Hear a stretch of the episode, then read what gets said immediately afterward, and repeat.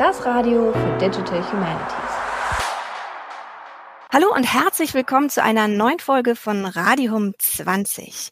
Wir stellen euch gerade in einer Sonderstaffel die Events der VDHD 2021 vor. Die VDHD 2021, das ist die virtuelle Jahreskonferenz für digitale Geisteswissenschaften im deutschsprachigen Raum. Und am 22. März geht es los mit einer Fülle von Events. Und eins davon ist die Vorstellung von The Age to Go. Und genau darum soll es heute gehen. Mit mir im virtuellen Podcast-Studio habe ich drei Gäste heute, und zwar Fabienne Burkhardt, Malte Heckelen und Klaus-Michael Schlesinger. Hallo ihr drei. Hallo. Hallo. Es wäre schön, wenn ihr euch unseren Hörerinnen und Hörern einmal kurz vorstellt. Fabienne, vielleicht magst du einmal anfangen. Wer bist du und wie bist du zum VDHD-Event der Vorstellung von The Age to Go gekommen? Ja, also ich studiere Digital Humanities im Master und ich hatte meine erste Erfahrung mit DH2Go selbst als Nutzerin in meinem ersten Semester. Also ich habe den virtuellen Desktop zunächst aus dieser Perspektive kennengelernt. Und jetzt seit dem Wintersemester bin ich Teil des Teams. Also ich unterstütze es im Rahmen meiner Hiwi-Tätigkeit. Und ich habe zum Beispiel die Webseite zu DH2Go erstellt als unsere Homepage. Ich bin für First-Level-Support zuständig und auch für bestimmte Verwaltungsaufgaben. Und beim Workshop, genau da werde ich eben auch mit dabei sein. Ich bin Mitarbeiter in der Abteilung Digital Humanities an der Uni Stuttgart und ähm, ich promoviere da zu Figurennetzwerken äh, in Superheldencomics und bin auch in der Lehre tätig. Und ähm, ja, Klaus Michael und ich haben zusammen die Übung gegeben zu so einer Überblicksveranstaltung über Methoden der Digital Humanities. Und da ist eben diese Idee zu einem Desktop entstanden, der äh, die technischen Probleme in solchen Veranstaltungen so ein bisschen umgeht. Und das ist dann über die Jahre weiter gewachsen. Äh, ich bin auch Mitarbeiter am Fachbereich Digital Humanities an der Universität Stuttgart. Im Moment bin ich in einem äh, Forschungsprojekt äh, beschäftigt, das sich unter anderem mit Infrastruktur beschäftigt, dem Science Data Center for Literature. Das ist äh, ein größeres Projekt, an dem der Fachbereich äh, eben beteiligt ist. Äh, ich habe aber, war lange Mitarbeiter auch eben am Fachbereich und mit Malte zusammen mit diesen Grundkursübungen beschäftigt. Wunderbar. Und was können wir uns jetzt unter dem VDHD-Event zur Lernplattform oder Lehr- und Lernplattform die Age2Go genau vorstellen? Das Event ist zweigeteilt. Wir haben uns gedacht, es wäre gut, einmal ein Arbeitsgespräch zu haben am ersten Termin am 25 und am zweiten Termin ähm, dann einen Serverrundgang zu machen, wo alle den Server mal ausprobieren können. Ähm, am 25. wird es so sein, dass wir ähm, erstmal über ein Video sprechen, was wir äh, vorbereiten. Das heißt, da wird der Server halt vorgestellt und die Leute kriegen einen Überblick über die Technologien, was gibt es auf dem Server, wie kann man das benutzen und ähm, warum machen wir das überhaupt.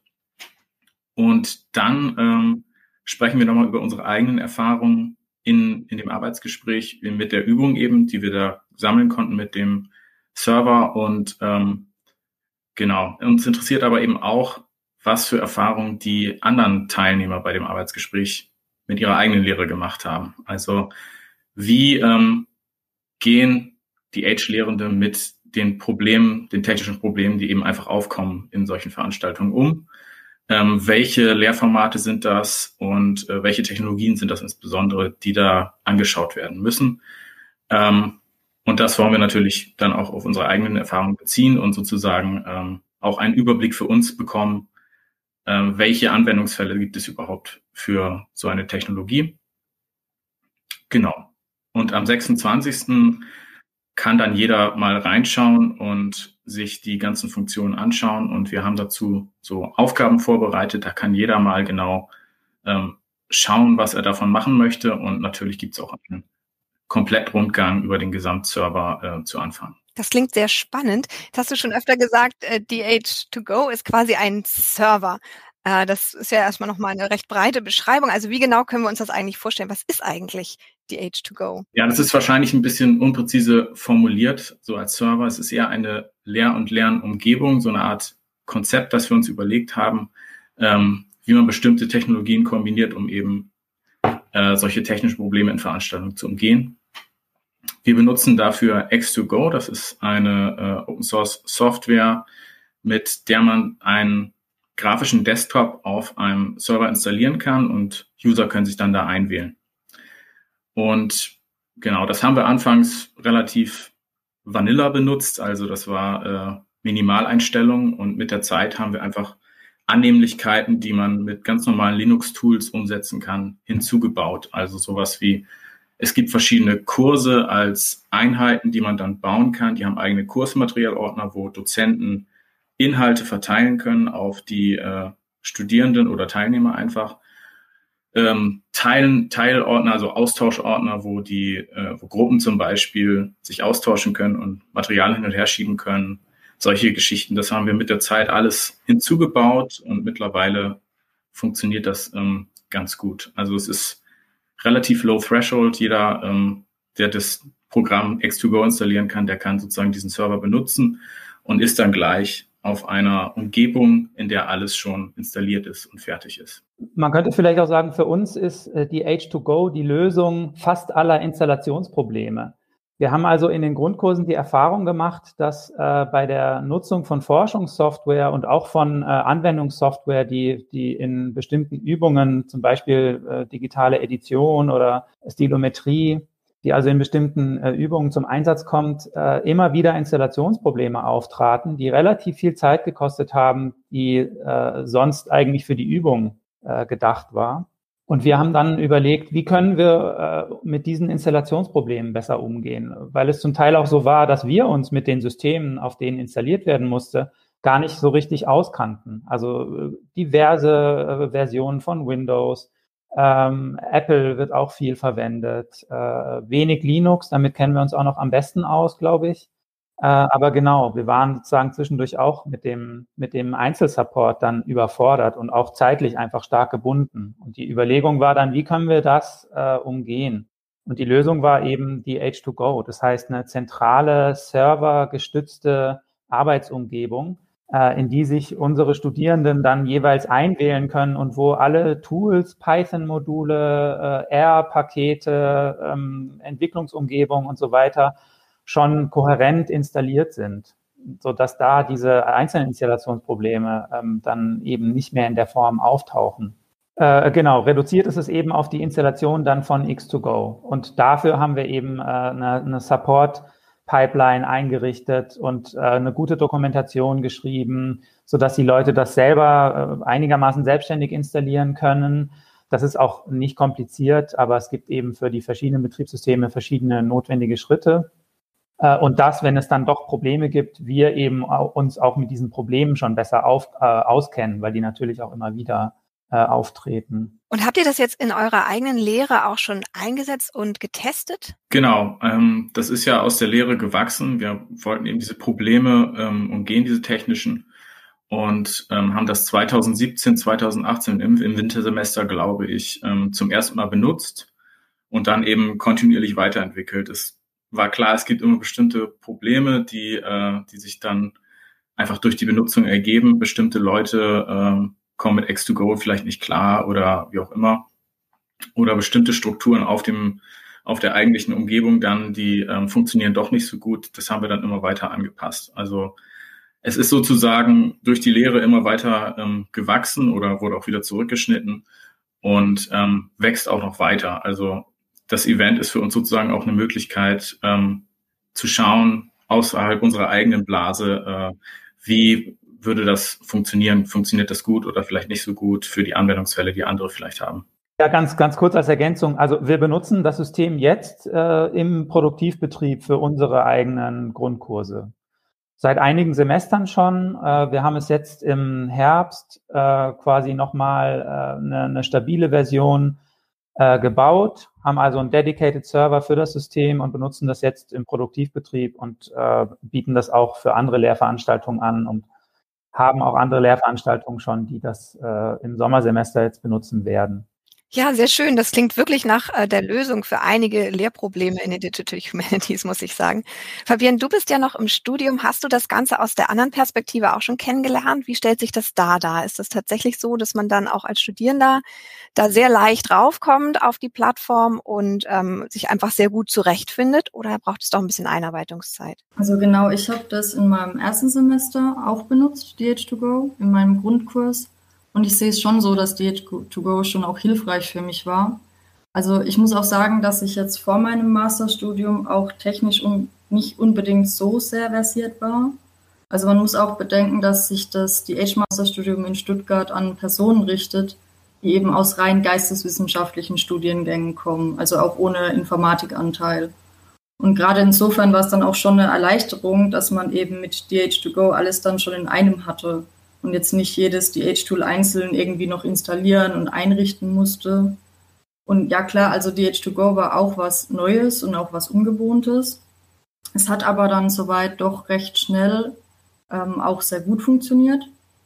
Und ich denke, was da auch so ein wichtiger Punkt war, war, dass es auch den Austausch untereinander erleichtert hat. Also die Kommunikation von Problemen mit anderen, also gerade auch unter den Kommilitonen und Kommilitoninnen da wir ja dann auch alle von der gleichen Basis ausgegangen sind. Also es sah ja dann auch bei jedem gleich aus und dann konnte man sich hier auch gegenseitig besser unterstützen und im Vergleich dann eben auch leichter erkennen, okay, wo jetzt liegt, liegt jetzt vielleicht auch das Problem oder der Fehler und wie kann man das beheben. Also klar, es gab auch äh, Probleme, also zum Beispiel damals noch verstärkter als jetzt mit der Erreichbarkeit des Servers, aber mittlerweile läuft es aber auch schon wesentlich stabiler. Also es ist auch jetzt schön zu sehen, wie sich das auch weiterentwickelt hat. Ja, das glaube ich. Jetzt bin ich ja ein bisschen neugierig. Also ein bisschen was habt ihr schon erwähnt, was so drauf ist oder was da so drin ist in der Lernumgebung, R zum Beispiel. Äh, was ist denn noch so an gängigen äh, DH-Tools schon mit drin, das eigentlich jeder so kennt? Wir haben natürlich R, ähm, Python natürlich, ähm, das sind natürlich die gängigsten Programmiersprachen, die man so braucht in den DH, würde ich sagen. Äh, wir haben aber auch Anwendungsfälle für XML-TI-Bearbeitung. Ähm, Oxygen ist installiert, ähm, ist natürlich abhängig von der Lizenz, ob man die hat oder nicht. Ähm, wir haben den XML Copy Editor drauf, ähm, sozusagen als Ausweichtechnologie und Genie als Editor. Ähm, dann haben wir äh, Jupyter Notebooks natürlich, also die sind für die Lehre natürlich super, sind dabei. Äh, wir haben Gefi für die Netzwerkanalyse. Genau, wir haben sogar GIS, äh, QGIS haben wir auch drauf, aber äh, bisher hatten wir damit noch nicht, nicht so wirklich gearbeitet, ähm, ist noch kein großer Teil bei uns in der Lehre. Ähm, aber natürlich ist das auch eine Technologie, die, die sozusagen nützlich ist für viele Bereiche in DH. Das sind sozusagen die installierten Technologien und dann haben wir noch diverse andere Features, die wir sozusagen entwickelt haben für, den, äh, für die Lehrumgebung. Ähm, Klaus Michael, magst du vielleicht kurz dazu was sagen? Genau, wir haben vielleicht als, als ein Feature noch, äh, weil das einfach in unserer Übung vorkommt, äh, alle Nutzerinnen und Nutzer haben ein eigenes Public HTML-Verzeichnis. Das ist so eine klassische äh, Linux Web Server-Geschichte, so dass da auch ähm, eigene HTML-Seiten eben in Anführungszeichen veröffentlicht werden können. Das ist also Teil unserer Übung. Und wir haben ansonsten eben so äh, Seminarfunktionen. Äh, äh, es gibt also einen Kursordner, äh, in den der Dozent oder die Dozentin Materialien ablegen kann, die dann von den nur von den Kursteilnehmerinnen und Teilnehmern äh, eben äh, kopiert und eingesehen werden können. Und es gibt einen äh, Gruppenordner für eine Seminargruppe, über den auch äh, Dateien ausgetauscht werden können. Wobei man dazu sagen muss, das sind äh, quasi so Minimalanwendungen, äh, die auf äh, äh, dem Linux-Rechte-Management basieren. Das ist also kein Ersatz für äh, sowas wie Ilias oder, oder Moodle oder sowas. Also wir sind keine vollständige Lernumgebung oder äh, äh, wie, wie jetzt Ilias oder Moodle. Das, das soll das auf jeden Fall nicht ersetzen, sondern es ist tatsächlich eine eine Lehr-, Lern- und Arbeitsumgebung für spezifische DH-Tasks, äh, wo man also auch tatsächlich äh, mit Software dann ähm, arbeitet und Materialien bearbeitet. Ja, wunderbar. Und wenn man jetzt neugierig geworden ist und sich das Ganze mal anschauen möchte, wie kann man an eurem VDHD-Event teilnehmen? Muss man sich da vorher anmelden?